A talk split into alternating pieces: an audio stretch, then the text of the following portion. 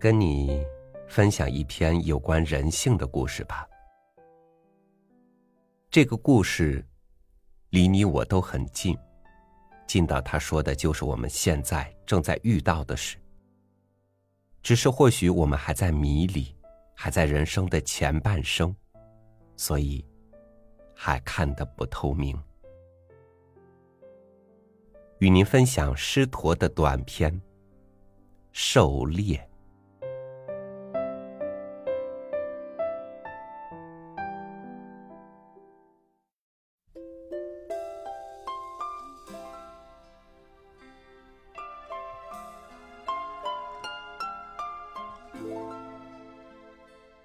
当大家谈起某一位乖张人物，在果园城，人不加思索便说：“这是个孟安卿。”孟安卿有满腔壮志，正跟我们一样，年轻时候是个大空想家，在刚刚过了二十岁的那一年上，他变卖掉自己的全部家产。突然离开祖辈世居的故土，他出发了，开始了生活上的大狩猎，同时给他的乡人抛下个哑谜。这就是他简单的一生。然而他的一生并不就到此为止。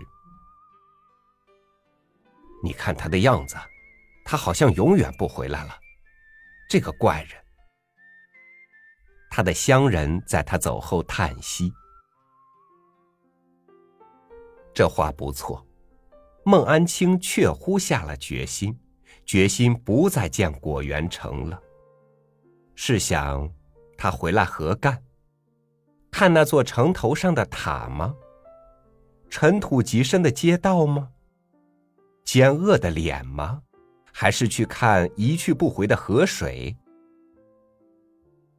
那么除此之外，另外还有什么是值得孟安卿留恋并使他不能忘记的呢？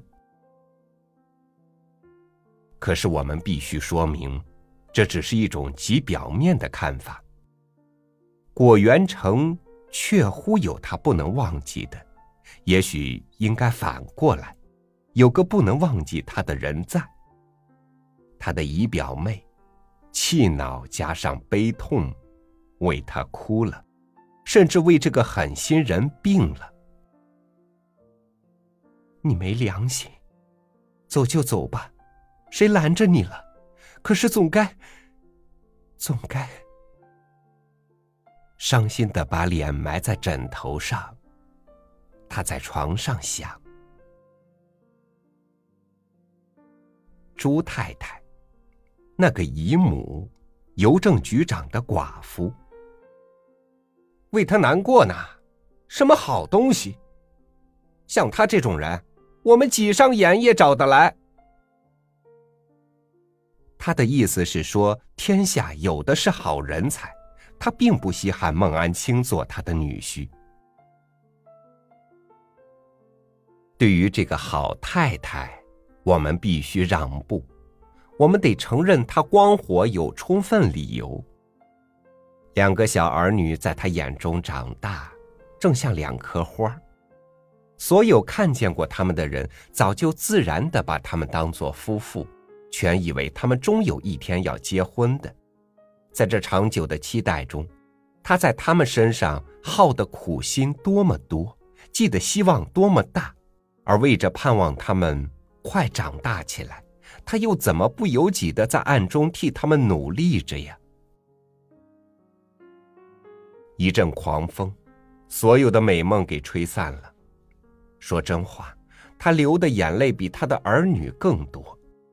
看看他的女儿，这个生了长长的黑脸蛋儿的美貌小姐，她的两只大眼看人时候从下面滚土去，像在人家心上打闪，破颜一笑，小鼻子鼓动的多逗人爱。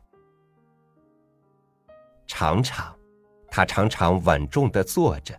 眉整起来，严密的闭着的嘴唇稍微向外突出，就像顽固的小花骨朵从这种特别表情，谁都能看出他的性格，有主见。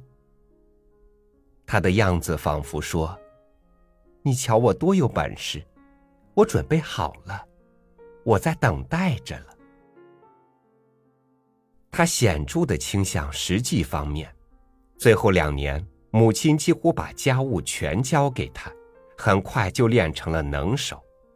他比母亲处置的更有条理。可惜，正为他处置的更有条理，孟安清想起这是个爱用秤杆子教育姑娘、专门出产能干老婆的城市，幻梦。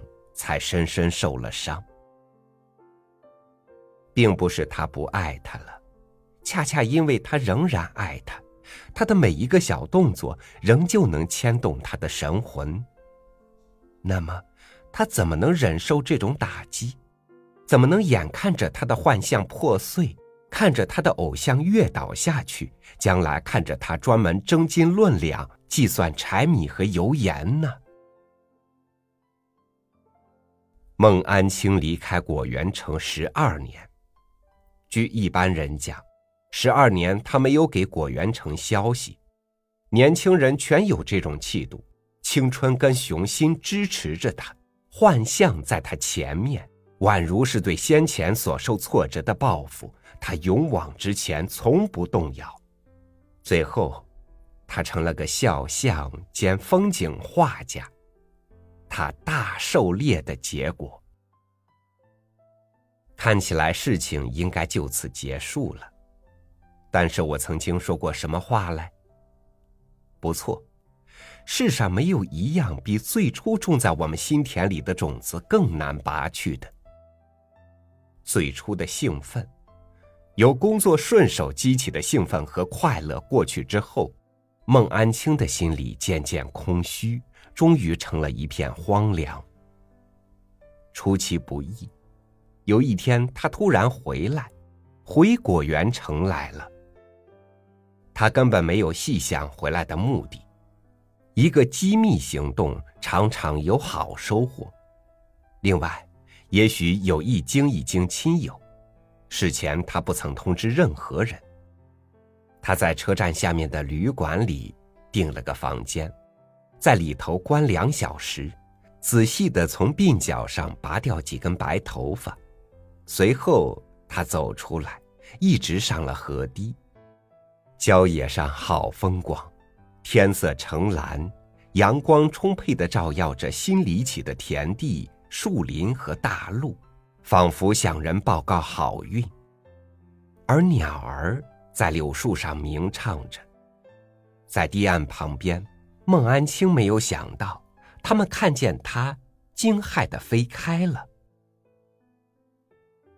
就是这个孟安清，当他做孩子时，他在堤岸上奔跑着，额上出满了汗；再大一些，为偶然跟姨表妹发生口角，哀愁的坐在柳荫下，望着河水吹笛。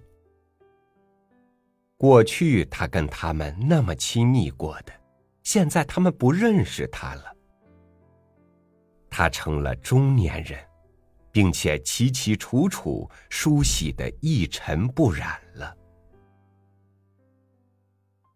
这个人是从哪儿来的？坐在较远点的树上，他们诧异的对他打量。有时候，人真爱做点傻事。孟安清到果园城去，并不抄直路。他想起河里的沙滩，当初他曾在上面写过姨表妹的名字的，却忘记中间曾经过十二年，时间消灭了一切遗迹。现在是另一代人在沙上写他们爱人的名字了。接着他进城，在果园里。春天，他曾陪同姨表妹去掐花；夏天，他们曾游玩过的。现在，果树大半都衰老卷秃了，有的且被砍伐，带以新的小树了。最后，他走上市街，在街上，仍旧是尘土，仍旧是狗和猪。看起来只有这里没有变动。他心里想：面坊的磨子响着，脚踏锣的撞击声一直传到外边。药铺里的冲药声仍旧是老调子，叮叮当当，叮咚叮当，药臼的鸣声活泼而又清脆。在铁匠铺门前，这是他曾引为神奇。当他做小学生时候，夹了书包奔跑着到学校去，而到这里陡然停住，流连不忍遂去的。风箱照样喘着，几只锤子上下翻动，火花即兴的发出嘶嘶声，直向街上迸溅过来。然而并不尽然，这在他看来像梦的，在果园城人心目中，比他过的十二年更长。就是在这里，在这个仿佛被时间忘却了的小城里。也有变动，停会儿他就知道。终于，他站在那个一直深埋在记忆中的门前。假使他肯仔细点儿，就连这门也不同了，它的油漆剥落光了。手按在门环上，他迟疑不决。既然已经回来，既然不久就要看见想念的人。何不把这种好心情多保存一会儿？一个熟人凑巧解救了他。正在这时候，一个卖纸烟的凑巧从那边走过来。卖香烟的，他走过去。这是他在果园城碰见的第一个熟人。卖纸烟的，原先卖梨膏。他自己小时候是个贪嘴孩子，买零食的好主顾。你不卖梨膏了？不，不卖了。卖纸烟的惊讶的正像果园城外的小鸟。现在没有人做了。接着，他补充说：“孟安清更走近一步，你可知道朱老太太还住在这里？”卖纸烟的说：“他仍旧住在老地方，压根儿就没有搬过。他还活着，他扎实吗？扎实着的，先生。昨天。”我还看见他上街。那么，那么，现在让他怎样讲才好？一阵激动加恐慌，孟安青的心跳起来，孟安青的气色变了，脸红了。他本来想问另外一个女人，朱老太太的女儿，她的姨表妹，忽然。他改了口。那么，这城里有个孟安清，你认识吗？卖纸烟的许久合不住嘴。说实话，他早就奇怪，要不是衣冠整齐，准会把这个带着外香味的先生当成疯子。不，不认识。他说：“他根本不相信有这个人，他以为只是爱开玩笑的捏子，他以为只是爱开玩笑的捏造来骗人的传说。这很容易想象。一阵失望压倒了孟安清，忽然间他感到兴亡变迁，时间加到人身上的变化。”他想起他在旅馆里拔掉的白头发，无论如何修饰，他的终于无可遮掩的皱纹。现在，果园城更进一步告诉他，他们认为根本没有他这么个人，只在人家的笑谈中才存在了。孟安清毫不动弹的站着，脚踏罗药臼和锤子照样响着。现在，他不再以为只有这里没有变动，其实连他们也变动过了。狗和猪从旁边走过去，他也不再感到亲切，根本不注意了。他向空中愣了半天，最后看见卖纸烟的还等着他，他搭讪着买了一包。他没有再询问他的姨表妹，这样更好，他将永远保留一个美的印象，直到他死的那天为止。他的姨表妹早出嫁了，上天帮助他。她终于得到她希望的幸福。她的丈夫是个好人，在一个小县城里当邮务员。她的孩子一个比一个泼皮。有时候，他偶然也想起他，当他低着头打绒衣或为孩子们缝小衣裳以遣长日的时候，嘴角上会忽然显出笑容。他在心里自问：假使他当初不走开，他们的情况又当怎样？我们生来喜欢后悔，常常觉得先前我们错过的是最好的。在咸阳市上，那个上菜人李斯，身为丞相。临死还念念不忘牵黄狗去逮兔子。这个比喻也许不算恰当，请不要说这种话。那么，我们应该含垢忍辱，一生老死相景吗？请不要这么责问我，我讲的只是个平常故事。你如果高兴，我将告诉你。你不妨顺从你的意志，尽量往远处跑。当死来的时候，你倒下去，任凭人家收拾。但记住一件：千万别再回你先前出发的那个站头。至于孟安清，他珍重的将在果园城买的香烟塞进口袋。然后向车站那边走去。火车在等候他，一切旅馆和按月出租的房子都在等候他。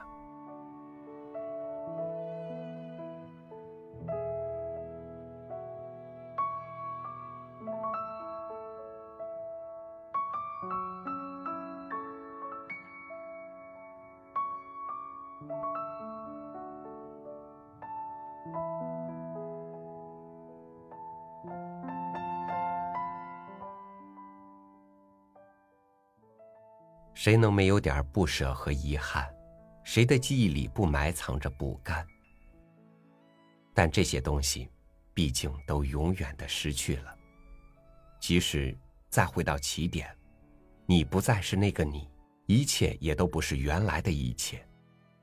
无论过去有多少的放不下，我们唯一能做的，也都是不停的向前，向前。感谢你收听我的分享，欢迎您关注微信公众号“三六五读书”，和我一起追求明天。我是超宇，明天见。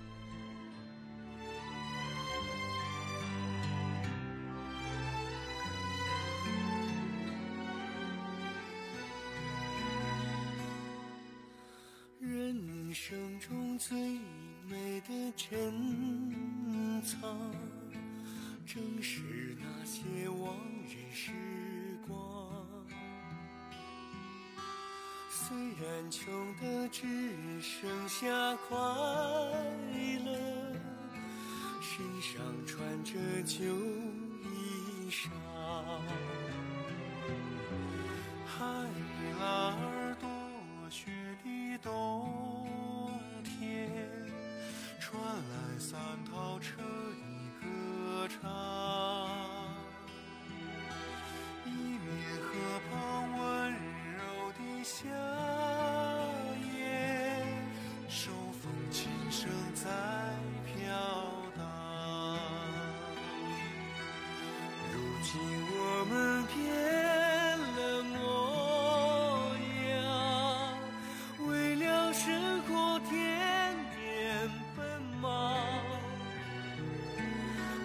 是只要想起往日时光，你的眼睛就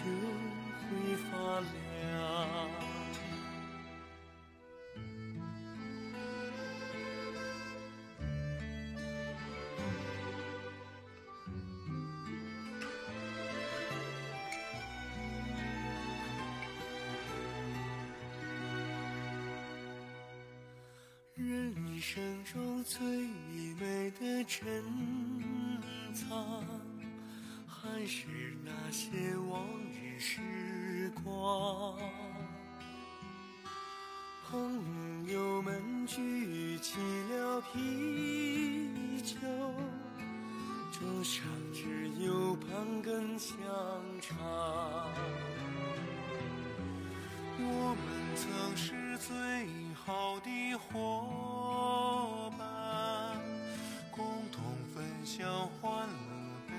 上。我们总唱啊，朋友再见，还有莫斯科郊外的晚上。如今我们